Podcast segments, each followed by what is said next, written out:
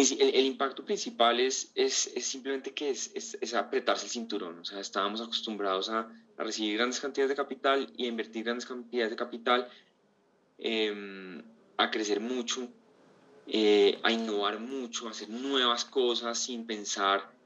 Em, o, más bien, fue, una etapa muy, muy fuerte, o ha sido una etapa muy fuerte de innovación, de mucha inversión en innovación. Em, y pues digamos que lo que te puedo decir es que esto sí está afectado de verdad. Eh, o sea, es, es, esto es, una, es, es un momento difícil para, para, todos los emprendedores que dependen de capital extranjero. Em, y es una etapa donde simplemente pues toca ponerse más pues, serios, entender que cambió el ciclo económico y comportarse diferente.